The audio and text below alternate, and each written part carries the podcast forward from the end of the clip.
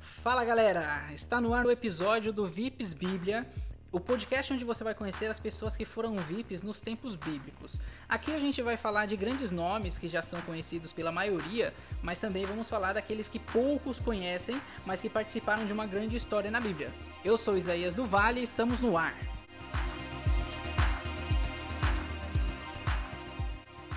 Hoje tá aqui com a gente um cara genial, músico, cantor, já gravou até DVD e nas horas vagas é designer gráfico. William Brito. E aí, Will, tudo bem com você? Tudo bem, prazer estar aqui com você. Maravilha, gostou da apresentação? Ah, nem eu sabia que eu era tudo isso. muito bom, muito bom. Ó, primeiro, fica à vontade, o espaço é seu. E Antes de tudo, eu quero agradecer você por ter aceitado o nosso convite para compartilhar a história de algum personagem importante da Bíblia aí que você escolheu, ele sendo bom ou ruim, mas de alguma forma compartilhou com grandes coisas para nossa história, né? Antes de entrar na história, conta pra gente aí, tipo, quem é o William na fila do pão, cara? William, William é uma criança, era uma criança muito criativa porque era muito curiosa, sempre voltada nesse negócio mais artístico mesmo, né? Então começou no desenho, desenhava na mão, depois foi fazendo cursos e me descobrindo, aí foi aprendendo música, aí foi aprendendo as outras coisas e sempre teve essa veia mais artística. Então virou design, virou músico e do nada virou é, eh, BI dentro da empresa onde ele trabalha por quê? Porque foi curioso. Mas, resumidamente, é um curioso. Gosta de entender as coisas como funcionam. Muito legal, cara. Muito bom. Parabéns, hein? Agora é o seguinte. Antes da gente entrar na história, você sabe que você tem que definir a pessoa em uma frase, né? Então, qual que é a frase que define o personagem de hoje? A frase do personagem de hoje é fidelidade em meio de crise. E eu vou falar aí do. Não fala quem é. Não. Não fala quem é, tem que esperar, pô. Espera, deixa passar a música que a gente vai colocar, aí depois você fala quem quer.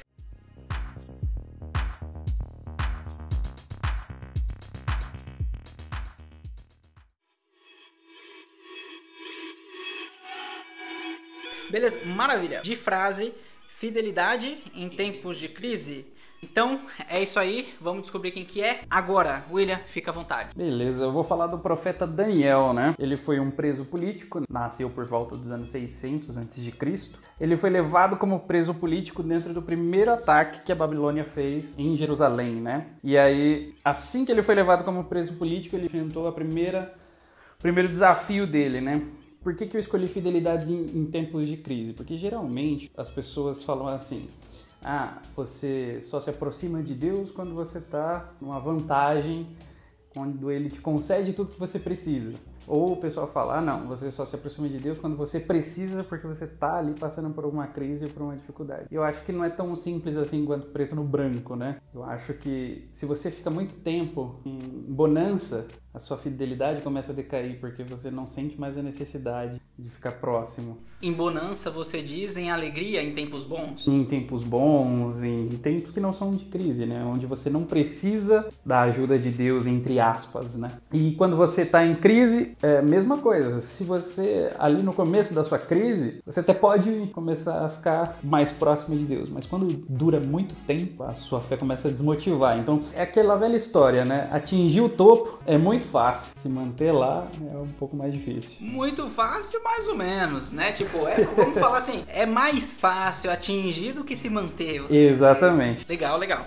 Informações aqui que são importantes você vai falar pra gente. Quem é a pessoa, né? Quando ela viveu, você já falou. Onde ela viveu, como viveu, quais foram os grandes feitos, né? Sendo eles cagadas ou não, né? Burradas ou acertos, os detalhes mais importantes e o fim da vida da pessoa. No final, toda a sua história tem que confirmar a frase que você disse. Ou seja, iniciou com a frase, finaliza com a frase.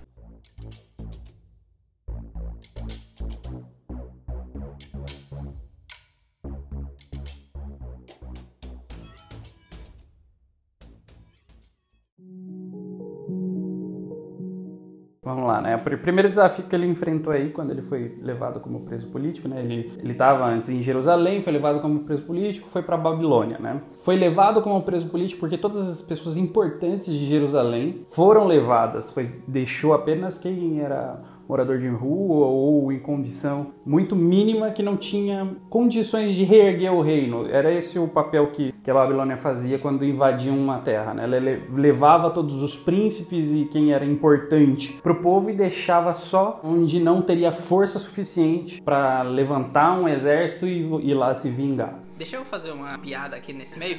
É tipo o Darkseid quando pegou o Batman e colocou ele como conquistador. Exatamente, perfeita colocação. Pode, continua.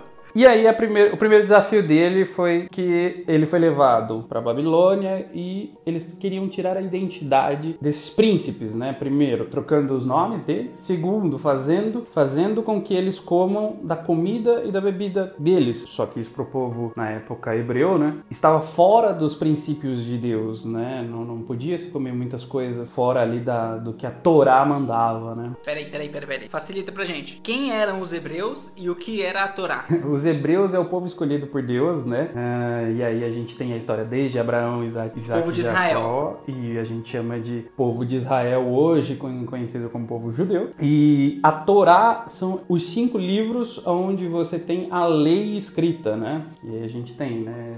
Gênesis, Êxodo, Número Levítico, mais Levíticos, né?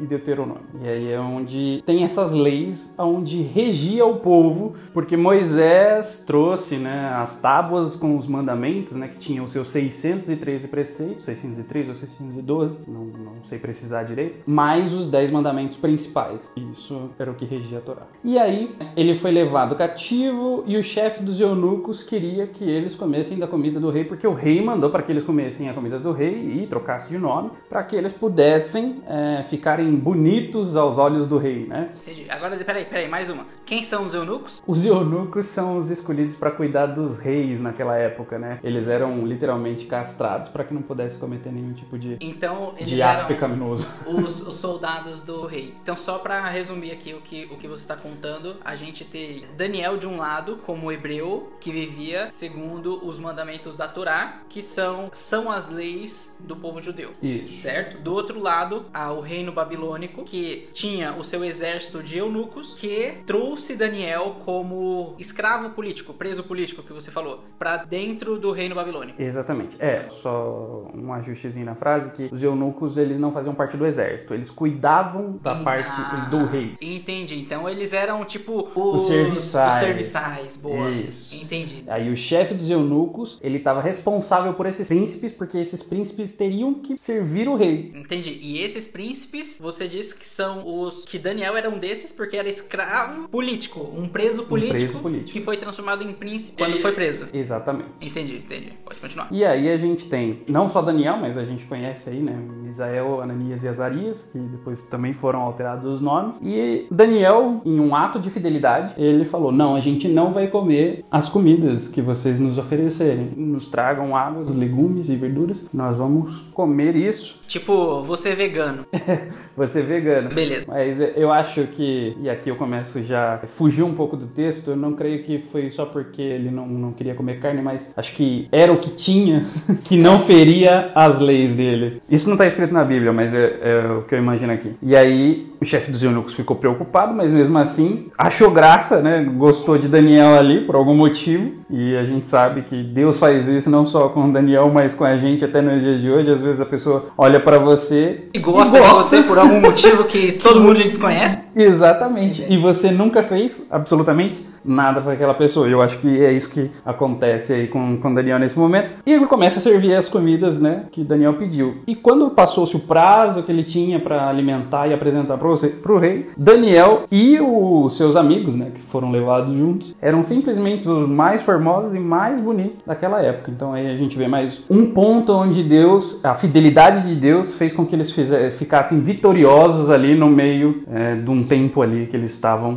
presos, né, naquela crise crise. E aí a gente vai para a próxima parte. E aí a gente para de falar um pouquinho de Daniel, mas ainda assim falando dessa história aí dos amigos dele, aonde é, Misael, Ananias e Azarias é, foram forçados a se dobrar diante da estátua de Nabucodonosor, né? A história todo mundo conhece. Depois são lançados dentro da, da fornalha, e isso foi justamente no mesmo período de Daniel, e foi, Daniel também estava vendo aquilo, né? Não foi lançado na, na fornalha, mas estava ali, é, e acredito eu, inclusive, intercedendo pelos seus amigos, né? Porque às vezes a gente está numa situação, mas existem pessoas que estão orando por você e a gente nem imagina. É, e eles sobreviveram à fornalha, né? Que todo mundo conhece a história do quarto homem da fornalha, né? Que seria é, o anjo que apareceu e não permitiu que eles fossem queimados e através daquela manifestação, né? Do, daquela manifestação desse improvável que poderia acontecer, o rei que os condenou passou a adorar também a Deus, né? E aí a gente tem mais um ponto que é provado a fidelidade aí em tempo de crise. Vamos pegar esses dois pontos que você passou pra gente e vamos colocar eles assim, trazendo para agora, né? O tipo de lição. Essa fidelidade no princípio que eles sempre acreditavam, aquilo que eles foram é, ensinados que era certo e que eles acreditavam e dava resultado. Então foi proposto para eles fazer uma coisa diferente dos valores que eles tinham. E por eles estarem firmados aquele valor e saber o valor que aquilo tem dentro deles e transcende isso, vai para fora, eles se manteram firme na crença deles, na fé deles e no comportamento que eles já tinham antes. Exatamente. Certo. Então, esse para o primeiro caso de Daniel também se aplica para o segundo. E nesse segundo caso que você citou,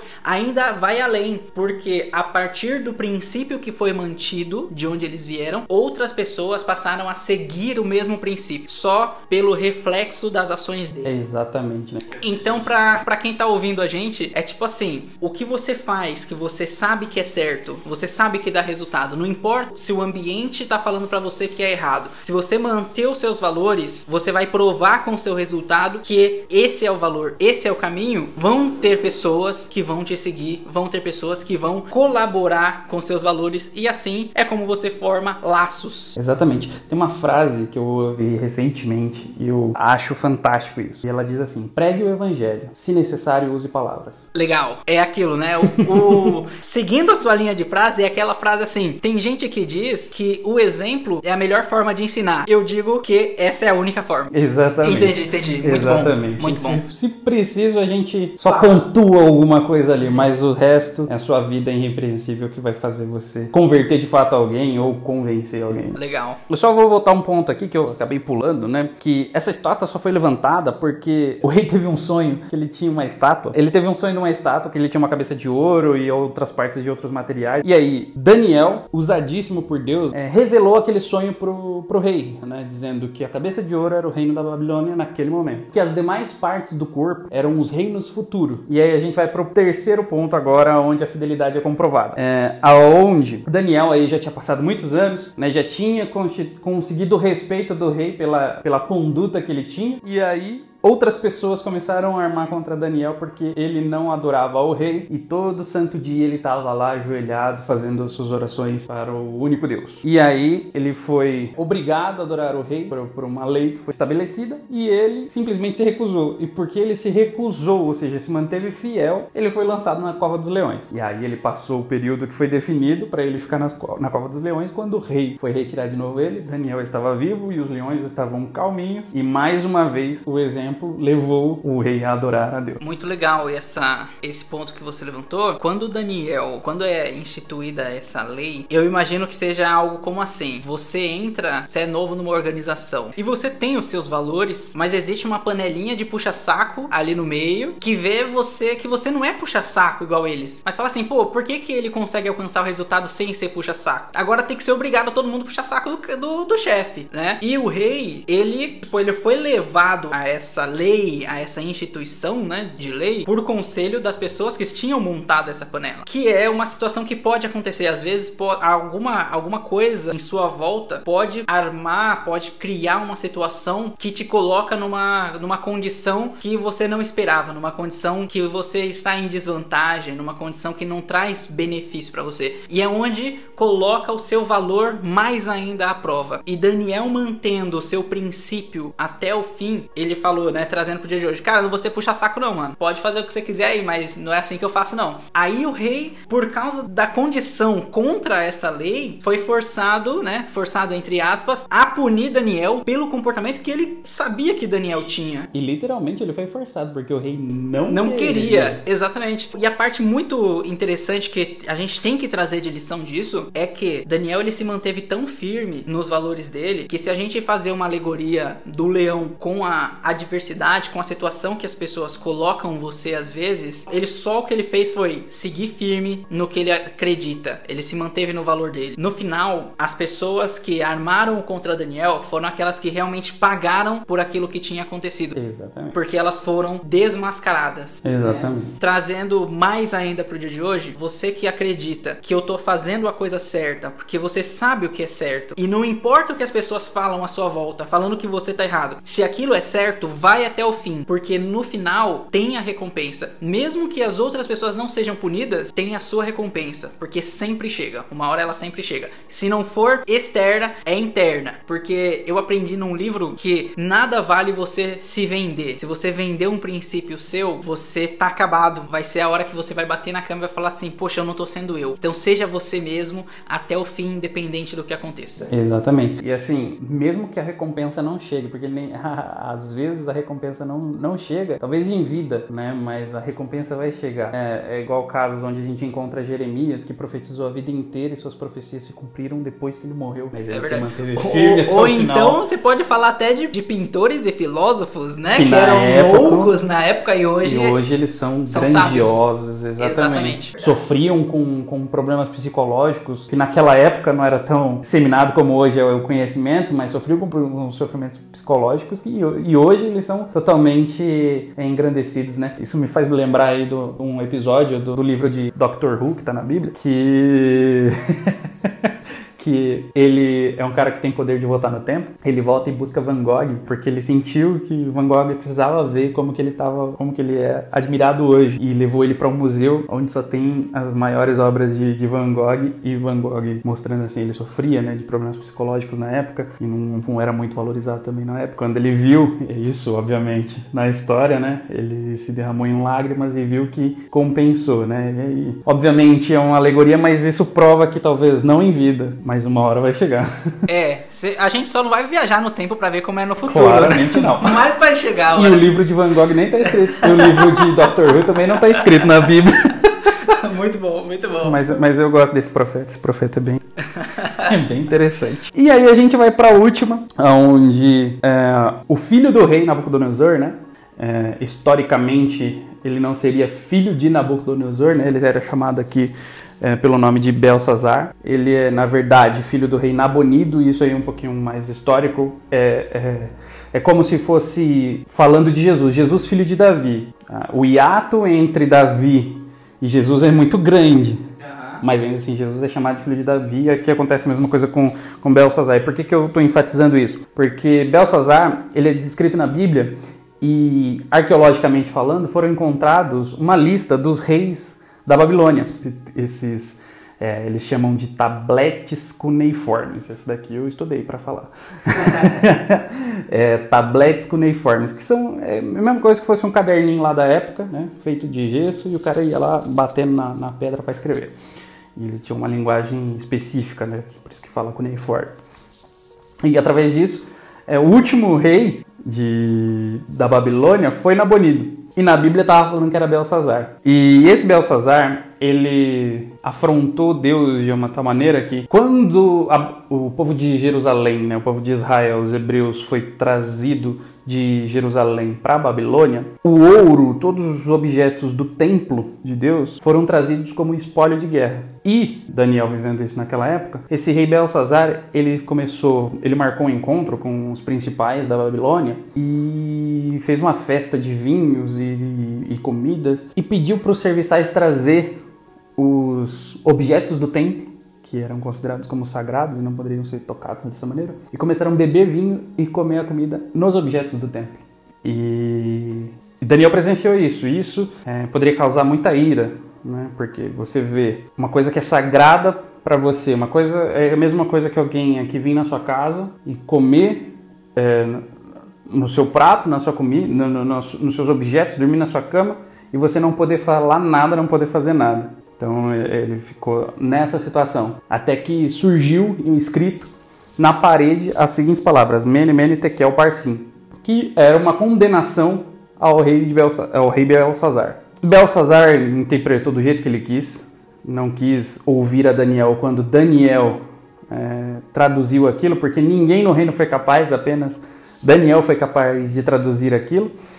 E, e quando o rei pediu para que ele traduzisse, ele ofereceu o terceiro lugar é, do reino. Se ele traduzisse, ele ficaria em terceiro lugar no reino. E aí já causa uma, uma, mais um ponto de curiosidade. Então a gente tem dois. É, um, Nabonido era o último rei, não era Belsazar, segundo a história.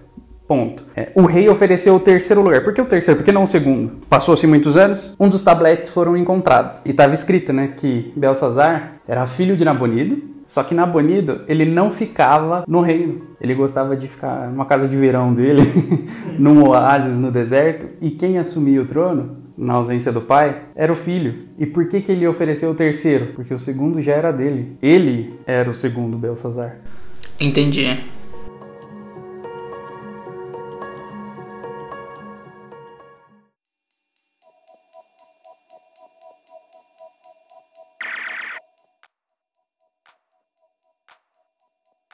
E Daniel se manteve firme e fiel em todas essas situações, né? E Daniel viveu por aproximadamente 85 anos. Ele não, não voltou para Jerusalém, porque a, a, profecia de Jeremias dizia que o cativeiro duraria 70 anos, né? Ou seja, Daniel conseguiria passar pelo cativeiro, voltar vivo para Jerusalém. Só que quando ele foi procurar essa profecia, o anjo apareceu para ele e falou: por causa do pecado do povo judeu, isso se aumentaria a 70 vezes 7 ou seja, 490 anos, que é aquele hiato que a gente tem, né, que eles falam que Deus não falou mais com o povo durante 500, 500 anos até que Jesus viesse, né? Foi aí que foi descoberta essa parte. E, ou seja, Daniel, ele tava, ele, nessa oração ele estava pedindo para que o cativeiro se encerrasse, que ele não aguentava mais. E Deus falou para ele, não vai acabar. E mesmo assim, ele se manteve fiel e todas as suas profecias se cumpriram. Então Daniel foi o terceiro maior lá. Ele foi o terceiro maior. Entendi. Ou seja, desde o início ele acreditava numa coisa, ele foi até o fim com isso. E dentre todo o conhecimento que ele tinha, essa a fidelidade dele nos tempos de crise garantiram para ele o reconhecimento hoje daquilo que foi escrito há 600 anos antes de Cristo. Que 2600 anos. Pô, legal. É, então, qual que era a sua frase mesmo? Fidelidade em meio de crise. E Daniel viveu uma vida fiel mesmo, mesmo estando a vida inteira ali em crise e foi exaltado até na crise no cativeiro. Nossa, muito legal, muito bom, muito bom. Então, hoje nós estamos vivendo uma crise, né? Quando passar, isso aqui vai ser história, vai ser passado. Porém, se a gente se mantém, né, o que é errado continua sendo errado independente do lugar, independente da hora e do momento. O que é certo continua sendo certo mesmo que todo mundo esteja fazendo o que está fazendo errado. Se você se mantém nos seus valores, no que é certo, no final vale a pena, porque mesmo na crise você é recompensado de alguma forma. Às vezes até psicologicamente, né? Porque se você sabe que é errado matar e você matar, você sabe que é errado. Mesmo que alguém fale assim, não é errado, você pode matar, não tem problema você matar. Você sabe que é errado. E você tirar uma vida, como é que você vai dormir depois, né? Eu tô dando um exemplo até muito gigante, muito 880, mas para ficar claro que o que é errado continuará sendo errado e não vale a pena você se deixar levar pela maré, pela manada, pelo efeito manada que tá todo mundo fazendo, você acha que você tem que fazer também. E na verdade você não tem que fazer, porque continua sendo errado. É. Esse exemplo seu foi radical, você falou que foi radical, mas na verdade isso faz parte de um, de um senso moral que nasce com todo mundo, né? Porque ninguém precisa dizer para você não pode matar que você vai, vai sair matando, né? Ninguém precisa dizer para você que é errado isso. Já tá intrínseco ali em você sabe, você, dentro de você existem valores ou que já nascem com você, os que já nascem com você e os que vão sendo construídos ao longo da sua vida, né? Depende do, do ambiente ali. E se você é, se corrompe através desses valores, as coisas parecem que está, estão dando certo, mas na realidade não, né? É, a gente pode ter os próprios exemplos aí dos reis, né? Por exemplo, Belsazar. Belsazar, ele tinha os valores corrompidos e fez o que fez. E naquele mesmo dia ele foi morto. As coisas pareciam estar dando certo, parecia estar tudo ok, mas. Na real não tava. Cara, maravilhoso, muito bom, rico em conhecimento. Agora vamos lá, me fala como é que o pessoal consegue te achar. Redes sociais, hora de a gente saber quem que é o William. O William, ó, eu acho que no, no Instagram, por algum lapso meu, eu tô como Will Brito Oficial no final. Oficial, tem que garantir, né? E eu acho que é a minha rede social mais ativa. Eu não tenho canal, não tenho Facebook, e é a rede social mais ativa, mas me segue lá. Beleza, o pessoal vai ver a joinha que você deu. Demorou. Esse foi mais um episódio do VIPs Bíblia. Até a próxima e tchau.